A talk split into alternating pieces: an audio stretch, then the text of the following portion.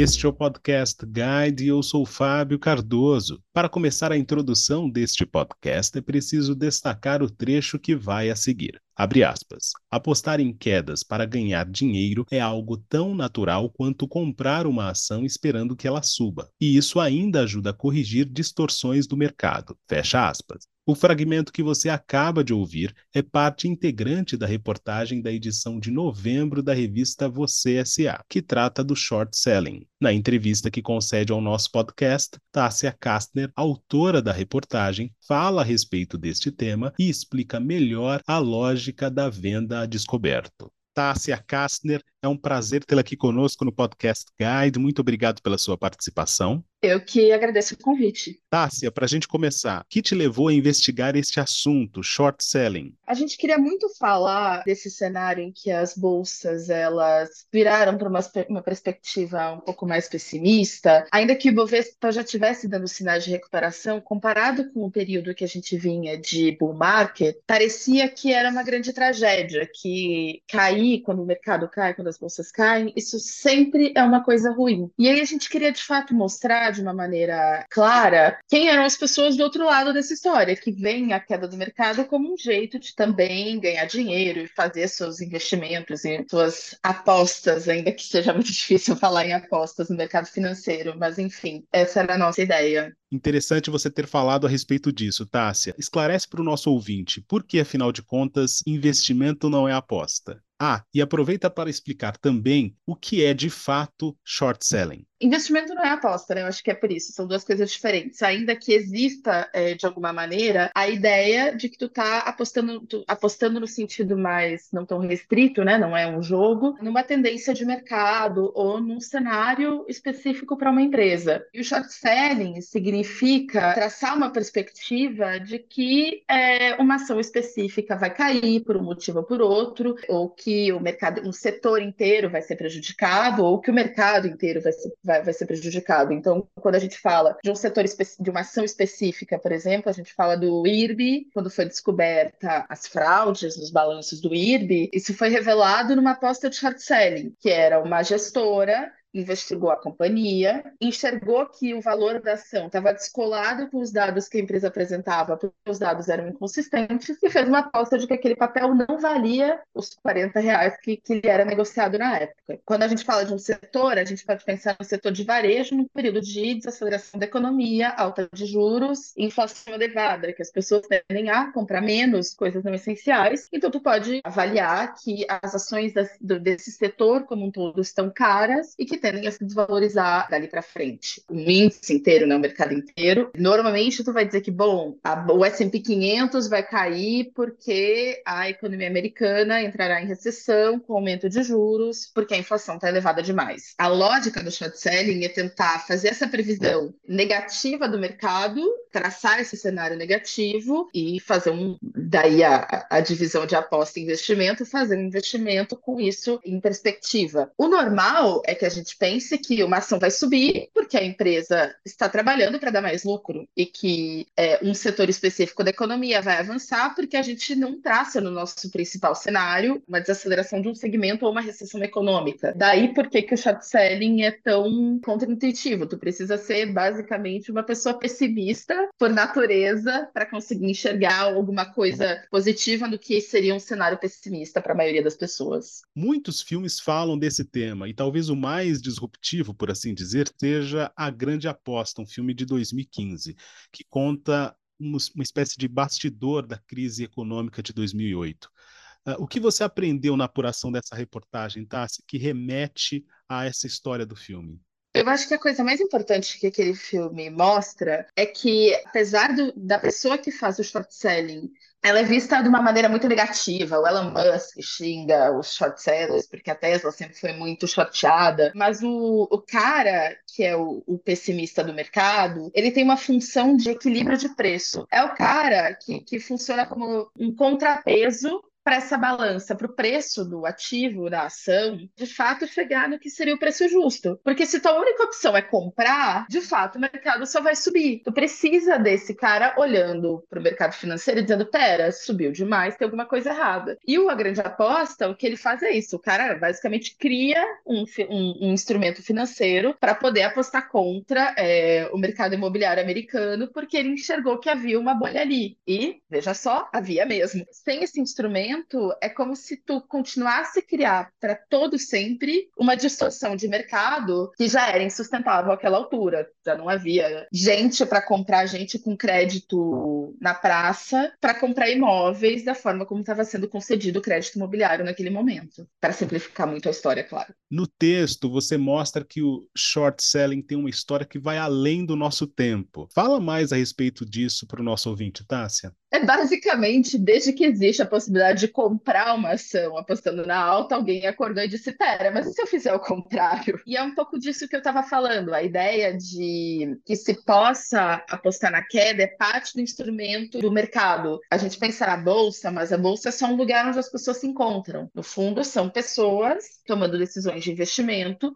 de acordo com as suas expectativas, e elas se encontram nesse lugar para tomar decisão. Não tem como existir mercado se todo mundo tiver a mesma perspectiva, porque se tu acha que um ativo sempre vai subir, tu vai comprar e vai carregar para sempre. Se todo mundo acha a mesma coisa, não vai ter ninguém que vai te vender esse ativo. Tu precisa das visões contrárias no, no mercado. Se tem alguém disposto a te vender uma ação, é porque ele não acha que aquela, que aquela ação vale tanto quanto tu acha que vale e vai valer no futuro. E essa é um pouco da parte da dinâmica do mercado. Mas ainda assim, é, as pessoas acham que se tem alguém, alguém querendo apostar na queda de uma ação, de uma companhia, essa pessoa é um espírito de porco que está agorando os seus investimentos Bom, se tu tiver convicção na tua tese de que a perspectiva de longo prazo, por exemplo, da Tesla, é de mais lucros do que ela gera hoje, é de crescimento, de, de dominar o mercado, tu não precisa te preocupar com os, os short sellers no curto prazo. Eles não vão afetar a tua perspectiva futura, porque agora o preço pode estar um pouco abaixo do que tu gostaria. No longo prazo, se a tua tese, se a tua avaliação do, da companhia estiver correta, não vai fazer diferença nenhuma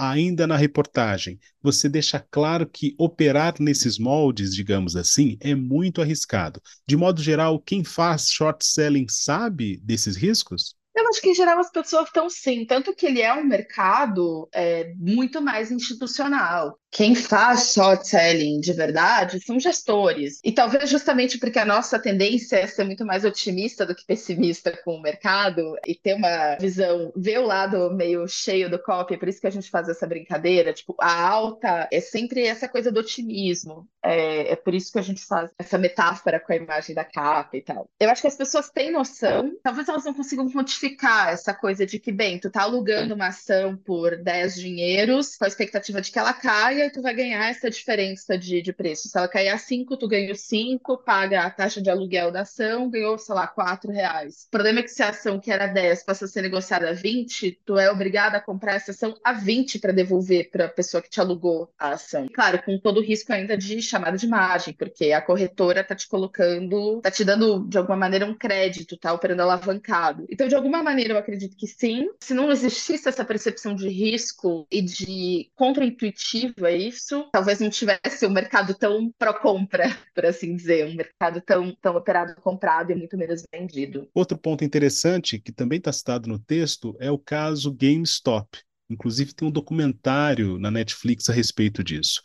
O que, que esse evento, digamos assim, ensina a respeito do short selling? Eu acho que o principal do documentário, a minha percepção pelo menos, eu assisti antes de escrever a matéria, o que eu mais fiquei desse documentário é como as pessoas de fato têm raiva do short seller. Remonta a crise, como o documentário é muito focado nos Estados Unidos e a crise de 2008, ele remonta muito aquele caso muito específico das pessoas que quebraram, da quebra dos bancos, do sistema financeiro e como isso afetou a economia real, com as pessoas perdendo suas casas porque não tinham emprego, não podiam pagar o financiamento que elas já não podiam pagar direito nem antes. Mas fica lá muita gente sem teto, um empobrecimento muito rápido. E essas pessoas não estavam operando shorteadas, eram simplesmente pessoas que talvez tivessem algum investimento, alguma parte de seus investimentos em ações, mas basicamente pessoas que perderam o emprego porque quando teve a crise no mercado financeiro, ela se espalhou para a vida real, por assim dizer, para a economia real, como a gente diz. E aí, essas pessoas que entram na onda meme, da, das meme stocks, é claro que elas estavam indo no efeito manada, justamente em ações, comprando, apostando na alta, com um espírito de vingança muito forte, com toda a discussão que o documentário traz sobre a manipulação do mercado que tem desses pequenos investidores lá dentro do fórum do Reddit e tal. Mas como esses caras, mais do que, no discurso deles, mais do que ganhar dinheiro com a alta da ação, que eles nem acreditavam que valia tanto assim, enfim, eles estavam com raiva e estavam indo contra quem estava apostando contra essas ações. E tem uma história muito legal que é: tem uma pessoa que diz que uma empresa de brinquedos, uma loja de brinquedos, que eu vou esquecer o nome agora, quebrou por causa dos short sellers. E aí ela não queria que o mesmo acontecesse com a GameStop, porque ela também tinha essa memória afetiva, por assim dizer, com a GameStop. E aí ela entra no frenesi é, de comprar para fazer o squeeze, para quebrar os fundos que estavam apostando na queda da, da, da, GameStop, por essa vingança. E que aí é um pouco da distorção do, da percepção das pessoas sobre o mercado. Uma empresa saudável não quebra porque a ação dela vale virtualmente zero no mercado. Porque se ela não valesse tão pouco, e se a empresa fosse saudável, alguém entraria comprando essa ação. No limite, seria o dono da empresa, que se a, a ação não vale nada e ele acredita naquele negócio, ele vai ao mercado e diz: que as ações todas por 50 centavos, um dólar, whatever, e recompra essas ações e, e, e, fecha o capital. Uma empresa não quebra porque tem alguém apostando na quebra dela. O que dá para dizer que a matéria não menciona é que nos Estados Unidos o acesso a crédito ele é muito associado ao valor da ação na bolsa. E aí, claro, existe uma crise de reputação. Se os, os, investidores estão achando que a ação vale muito pouco, os bancos tendem a usar isso como referência para dar crédito. E aí tu tem um pouco mais de dificuldade de financiamento. Mas, de novo, se o negócio é sólido, esse fenômeno de apostar na queda de uma ação, ele é muito curto. O quanto esse fenômeno de apostar na queda de uma ação tem a ver com um ecossistema de informação demais circulando nas redes? Você acredita que estamos preparados para esse ambiente? Eu não acredito em informação demais. O que eu acredito é que existe muita confusão entre informação e opinião. Existe uma diferença entre informação sobre a companhia, que te ajuda a tomar decisões, números que ela divulga, repórteres que têm acesso a informações de bastidores da companhia e conseguem de fato trazer uma informação nova para o mercado, casas de análise que fazem cobertura e de fato se debruçam sobre os números dessas empresas. Então, eu consideraria isso informação. O que é diferente de troca de opiniões entre de investidores publicamente sobre uma companhia. O que, claro, que acontece é, é de novo, é muito parecido com o fenômeno da, da GameStop, um efeito de gerar buzz ao redor de um papel muito específico, de uma ação muito específica e acabar ditando os rumos do mercado, da direção do, da variação, da oscilação, da alta, da queda de um papel específico. Mas daí, de novo, se tu tem um grupo de investidores apostando na alta da GameStop, porque qualquer motivo, porque acha que vai ter uma mudança de gestão, ou porque acha que o papel está desvalorizado demais, o que faz isso se provar verdadeiro ou não é o longo prazo. Porque se a ação sobe demais e não era sustentável, em algum momento essa bolha vai estourar, porque tem uma pressão de compra e não justifica aquele preço. Se subiu 20%, 50%,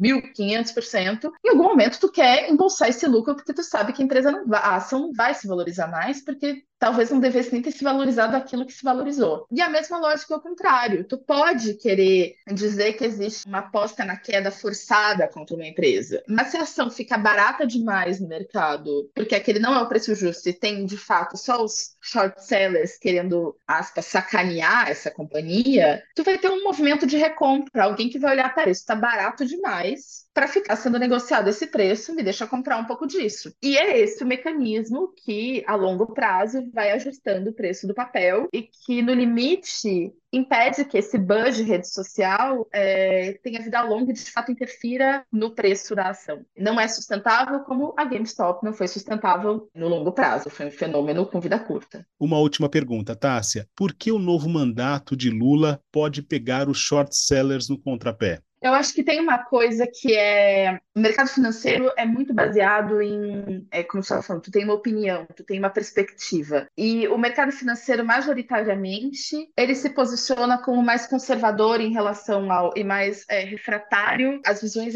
político-econômicas do Lula e de governos petistas. Isso tende a adicionar uma camada de pessimismo ao mercado financeiro que tenderia a colocar todo mundo mais como mais pró-shortear do que comprar Brasil e estatais, whatever. Talvez no curto prazo isso até faça sentido. A gente está vendo um cenário de bastante pressão sobre o mercado financeiro nesse período de transição. O que não significa que no longo prazo, de fato, essa seja a perspectiva para a Bolsa. Mas a tendência é que no curto prazo esse pessimismo acabe ditando os ânimos e as apostas dos investidores, essa, essa percepção de que não é a política econômica que eles gostariam de ver num governo. Tássia Kastner, foi um prazer tê-la aqui conosco no Podcast Guide. Muito obrigado pela sua participação, pela sua entrevista. Eu que agradeço o convite, que os, os ouvintes possam ler a reportagem que vai bastante em detalhes sobre como funciona a dinâmica do short selling. Esta foi mais uma edição do Podcast Guide. A nossa lista completa de entrevistas está disponível no Apple Podcasts, no Deezer, no Google Podcasts, no SoundCloud e no Spotify. E no aplicativo O Guia Financeiro, além dos nossos podcasts, você encontra muito mais conteúdo sobre o mundo da economia em diversos formatos.